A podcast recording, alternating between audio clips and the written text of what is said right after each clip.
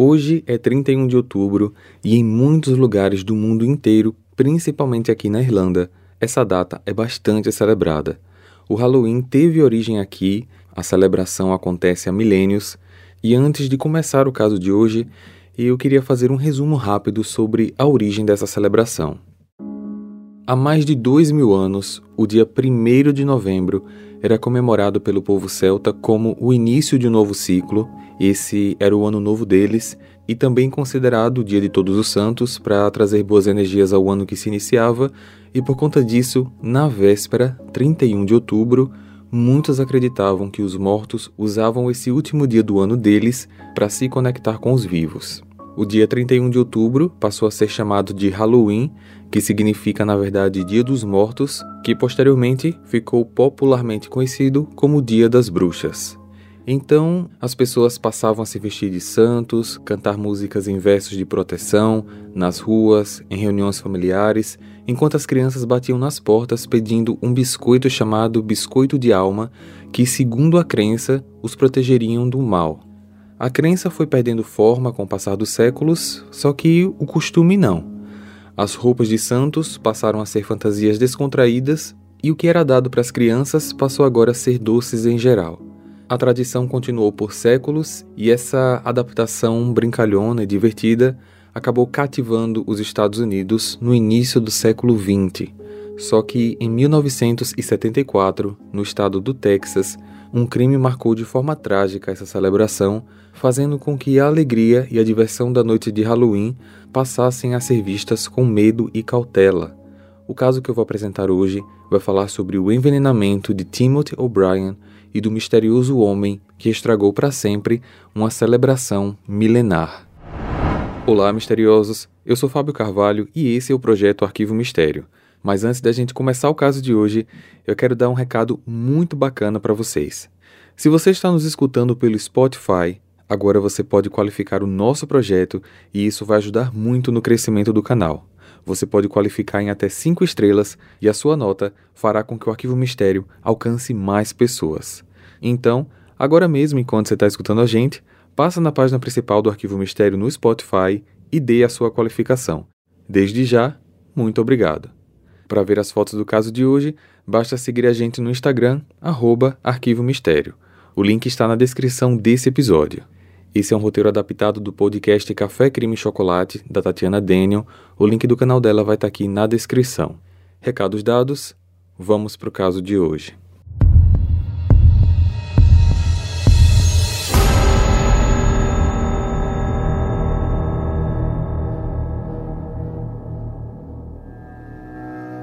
Timothy O'Brien nasceu no dia 5 de abril de 66. Tinha uma irmã três anos mais nova chamada Elizabeth O'Brien. Os dois eram filhos do casal Ronald e Diane O'Brien e todos moravam no bairro Deer Park, em Houston, no Texas, Estados Unidos. Diane era dona de casa e Ronald trabalhava como oftalmologista em uma grande franquia de clínicas de olhos chamada Texas State Optical. O casal também era membro ativo da Igreja Batista e Ronald, em particular, cuidava dos programas sociais da igreja nos eventos da cidade. Além disso, ele estava na faculdade fazendo uma especialização de tratamento ocular. No dia 31 de outubro de 74, quando Timothy tinha 8 anos e Elizabeth 5, Ronald chegou em casa entusiasmado para celebrar o Halloween com os filhos. Ele levou consigo as fantasias que as crianças passaram a semana inteira pedindo. Ronald sugeriu que todos coletassem os doces numa comunidade vizinha onde moravam amigos da família, a família Bates, em Pasadena, um lugar de classe média alta. Na época, o bairro já era promissor e até hoje ainda é considerado um dos melhores bairros de Houston para se morar. O quarteirão que os Bates moravam tinha casas grandes e, segundo uma lenda inventada pelas crianças, quanto maior a casa, maiores os doces. Ronald avisou a esposa que já havia acertado com os Bates que eles iriam jantar na casa deles e, em seguida, as duas famílias sairiam para a noite de Halloween.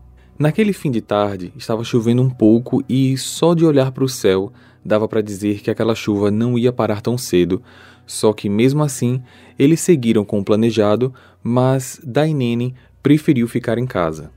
Na casa dos Bates, Ronald e seus dois filhos, junto com o amigo Jim Bates, a esposa e os três filhos deles, jantaram e logo após isso saíram. Por volta das sete da noite, a chuva acalmou, mas continuou meio que garoando.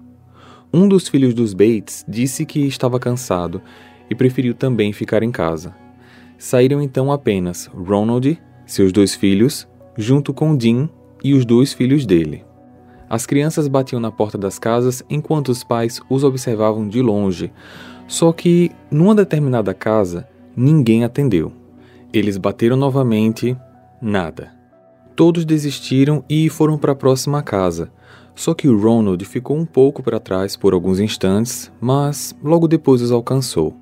Ele trazia nas mãos cinco embalagens de Pixie Sticks, que é uma espécie de bala pó que mistura os sabores doce e azedo e vem em canudinhos dentro de uma embalagem plástica. Bastava abrir a embalagem, pegar um dos canudos e despejar o pó na boca. Ronald entregou os doces às crianças, dizendo que o morador da casa que não havia atendido acabou depois abrindo a porta e entregando os doces a ele. Como eram cinco pacotes e ali estavam apenas quatro crianças, Ronald deu o quinto Pixie Sticks para um amigo de Timothy, conhecido da igreja da família, que tinha acabado de passar por eles na rua. Então, eles percorreram mais algumas casas com as crianças e decidiram ir embora logo após a chuva ter voltado com força total. Já em casa, Ronald disse a Dainene que ele mesmo colocaria as crianças para dormir para que ela pudesse usar o carro e levar comida para uma amiga da família que estava doente. Antes de dormir, Timothy pediu para comer alguns dos doces e ele escolheu Pixie Sticks. Ele estava com um pouco de dificuldade para abrir a embalagem, mas ele acabou chamando o pai, que o ajudou. Ao provar o doce, Timothy reclamou, dizendo que o gosto estava muito amargo, então o pai lhe deu um copo de suco, daqueles também em pó, mas que já vem com alta quantidade de açúcar, na intenção de tirar o gosto amargo da boca do filho. Minutos depois, Timothy começou a reclamar de dor no estômago, foi ao banheiro, onde começou a vomitar e ter convulsões.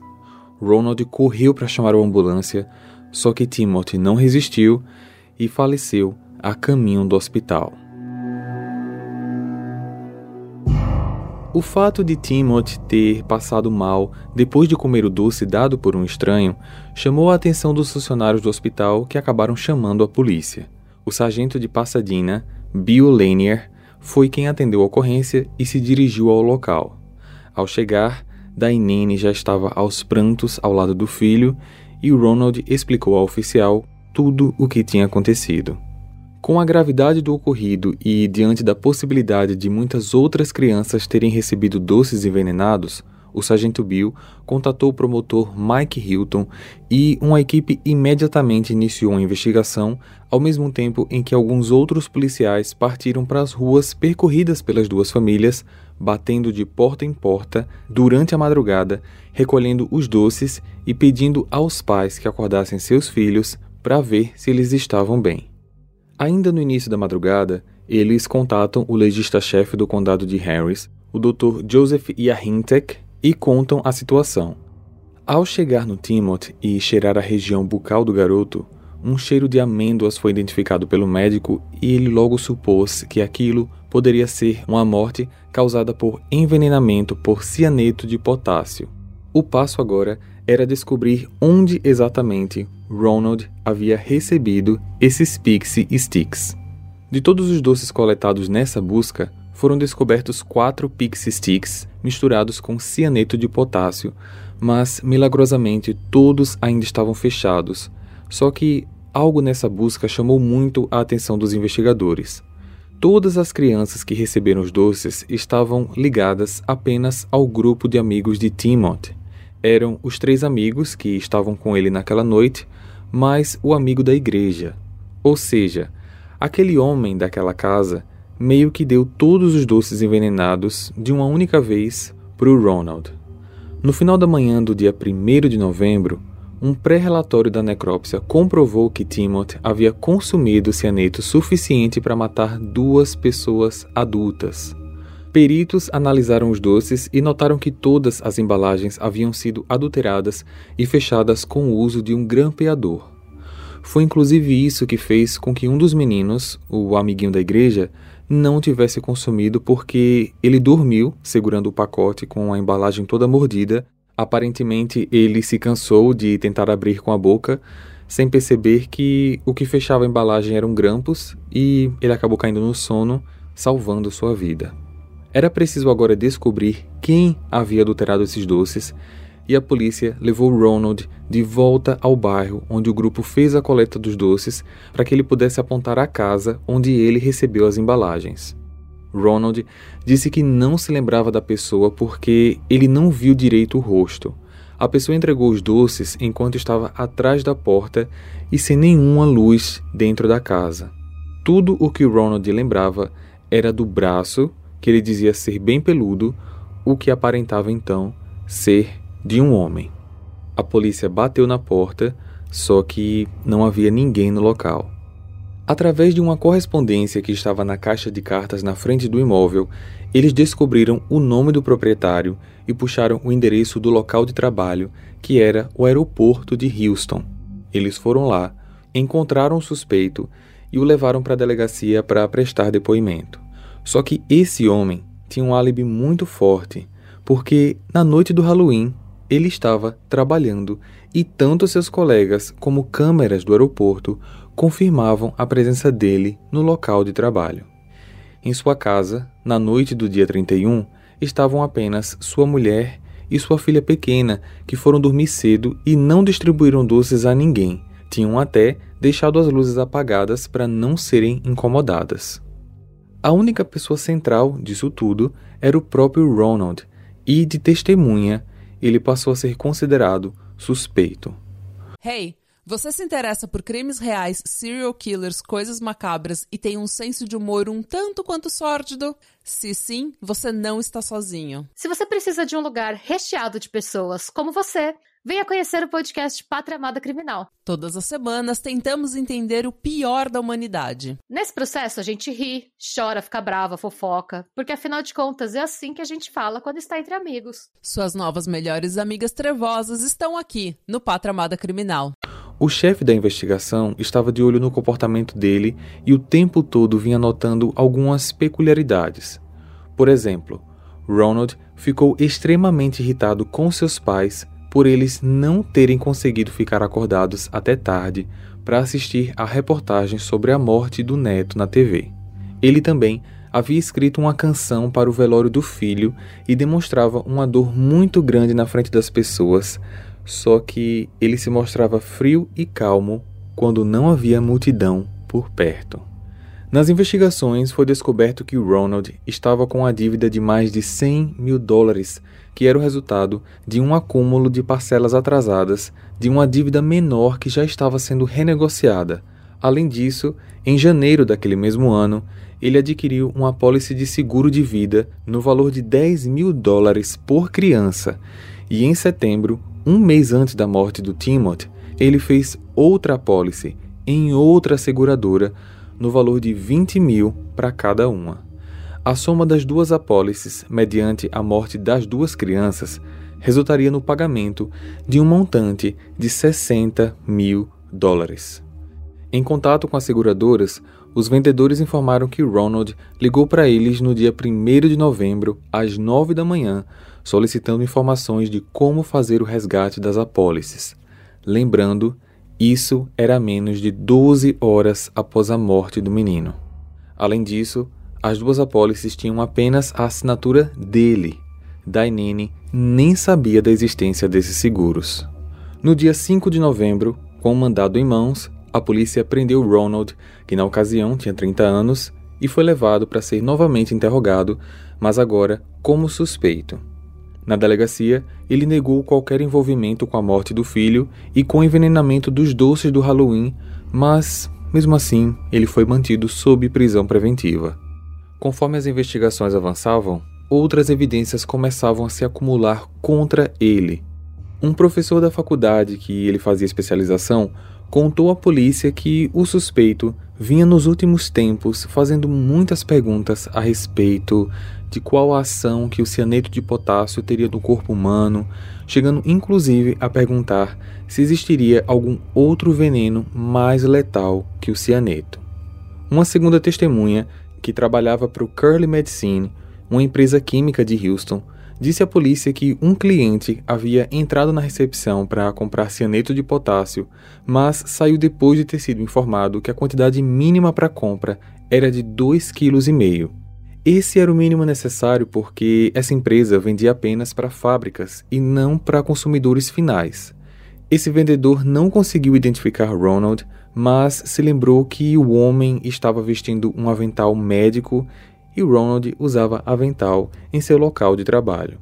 A dívida que Ronald tinha, que era dívida renegociada, se referia a um débito com o banco decorrentes de gastos familiares e, para quitar parte da dívida, ele vendeu a casa que a família morava em Houston, passando a morar de aluguel numa casa em Deer Park. Com o dinheiro da venda, ele pagou parte das dívidas e renegociou outras. Ele ganhava 600 dólares por mês, que era o suficiente para fazer compras de mercado, pagar a escola dos meninos e pagar com dificuldades o financiamento do carro, sendo que ainda faltavam recursos para pagar a especialização na faculdade, seguro de saúde e gastos extras da família. Vender a casa própria para morar de aluguel não pareceu ser uma atitude bem calculada. Um mês antes do filho falecer, ele havia pedido cerca de 2 mil dólares emprestado da empresa que trabalhava para ser descontado parceladamente, só que ele não teve autorização. Durante o julgamento foram apresentados novos depoimentos de outras testemunhas descobertas durante as investigações após a prisão do Ronald, incluindo Bob Terry, gerente de uma revendedora química que afirmou ter atendido Ronald duas vezes. Na primeira visita, ele solicitou cianeto, dizendo ser para a limpeza de hastes de ouro em armações de óculos. Só que cianeto não era usado para esse fim há mais de 20 anos. A venda então não foi autorizada. Na visita seguinte, Ronald mencionou o curso que estava fazendo na faculdade e disse precisar do composto químico para uma pesquisa porque seu professor não era bem familiarizado com o componente e ele precisava provar uma fórmula a venda novamente não foi autorizada. Até hoje, não se sabe onde foi conseguido o elemento químico usado nos doces. A segunda testemunha foi uma cliente que Ronald atendeu em sua clínica na tarde de Halloween. Ela estava sentada na sala de espera, que era de vidro, e pôde ver Ronald saindo do carro e caminhando pelo estacionamento, carregando nas mãos um grampeador e uma sacola plástica preta que parecia conter outros pequenos pacotes dentro. A terceira testemunha foi Dean Bates, o amigo que Ronald e as crianças haviam saído para coletar doces naquela noite. Dean disse que antes de saírem, ele e Ronald estavam conversando e Ronald mencionou planos de comprar uma casa nova. Falaram sobre bairros estilos de casas e, no final, Ronald pediu para que Dean não comentasse nada com a esposa dele, pois aquilo seria uma surpresa. A promotoria apresentou ainda uma cópia da carta do banco solicitando reintegração de posse do veículo do Ronald, que já estava com parcelas do financiamento atrasadas. Além disso, o seu empregador estava apenas esperando o primeiro dia de novembro para demiti-lo uma vez que eles haviam descoberto desvios do caixa da clínica e pequenos furtos feitos por ele. Por fim, Dainene foi chamada para depor. Ela disse que o Ronald nunca teve muita paciência para brincar com as crianças, principalmente para levá-las para coletar doces numa noite de Halloween, e naquele ano ela ficou surpresa em vê-lo chegar em casa com fantasias e todo entusiasmado para acompanhá-los. Ronald estava naquela noite diferentemente disposto e bem-humorado. Lembrou ainda o quanto ele ficou agitado com a possibilidade de ter que cancelar a coleta de doces por causa da chuva. Ele também não costumava emprestar o carro para a esposa, mas naquela noite ele deu a ideia de Dainene levar comida para a amiga doente utilizando o seu carro. Ela terminou o depoimento em lágrimas, recordando que poucos dias antes da morte do filho, Após uma das reuniões da igreja, o marido havia contado a ela uma história da Bíblia sobre como Abraão havia se sentido ao ter que sacrificar o seu único filho. Após apenas 71 minutos de deliberação, o júri considerou Ronald O'Brien como culpado pelo assassinato do filho, pelo planejamento da morte da filha e pela responsabilidade do risco de vida de outros três menores. A motivação: resgate financeiro do seguro de vida. A sentença aplicada: pena de morte. Quase dez anos depois, no dia 31 de março de 84, aos 39 anos, numa penitenciária do Texas, Ronald recebeu sua injeção letal. Do lado de fora, um grupo de cerca de 300 pessoas se reuniam comemorando a execução, enquanto outro grupo se manifestava contra a pena de morte. Dainene não estava presente em nenhum dos grupos, mas em entrevista disse que aquele dia marcava um recomeço para ela e para a filha Elizabeth. Em referência ao ex-marido, ela disse que para ela ele não era nem doente nem psicopata, mas sim um homem perverso e que para o que ele fez não havia perdão. O pai de Ronald, Bill O'Brien, pediu o corpo do filho às autoridades para que pudessem realizar um funeral organizado pela família. Para não atrair a imprensa, ele preferiu não informar o local onde o filho seria velado. Ele nunca acreditou que o filho fosse culpado e alega que o Estado cometeu erros na investigação e na condenação. Dainene tinha se divorciado de Ronald no ano seguinte, em 75. Tempos depois, conheceu um novo amor, casou-se novamente e, ao que se sabe, ela nunca sacou o dinheiro da apólice do seguro de vida do Timothy.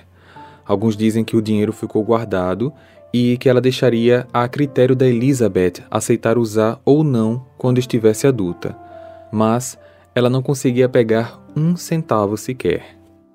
Desde o caso Timothy O'Brien, não houve qualquer outro registro onde uma criança tenha realmente falecido após consumir doces de Halloween, porém, houveram sim muitas ações criminosas registradas. Doces envenenados, lâminas de barbear dentro de rocamboles e diversas ocorrências de predadores sexuais que puxavam crianças para dentro de suas casas quando elas tocavam a campainha. Devido a estes e diversos outros incidentes, a festa de Halloween nunca mais foi a mesma no Texas e em diversos outros estados dos Estados Unidos. Hey! Você se interessa por crimes reais, serial killers, coisas macabras e tem um senso de humor um tanto quanto sórdido? Se sim, você não está sozinho. Se você precisa de um lugar recheado de pessoas como você, venha conhecer o podcast Pátria Amada Criminal. Todas as semanas tentamos entender o pior da humanidade. Nesse processo a gente ri, chora, fica brava, fofoca, porque afinal de contas é assim que a gente fala quando está entre amigos. Suas novas melhores amigas trevosas estão aqui no Pátria Amada Criminal.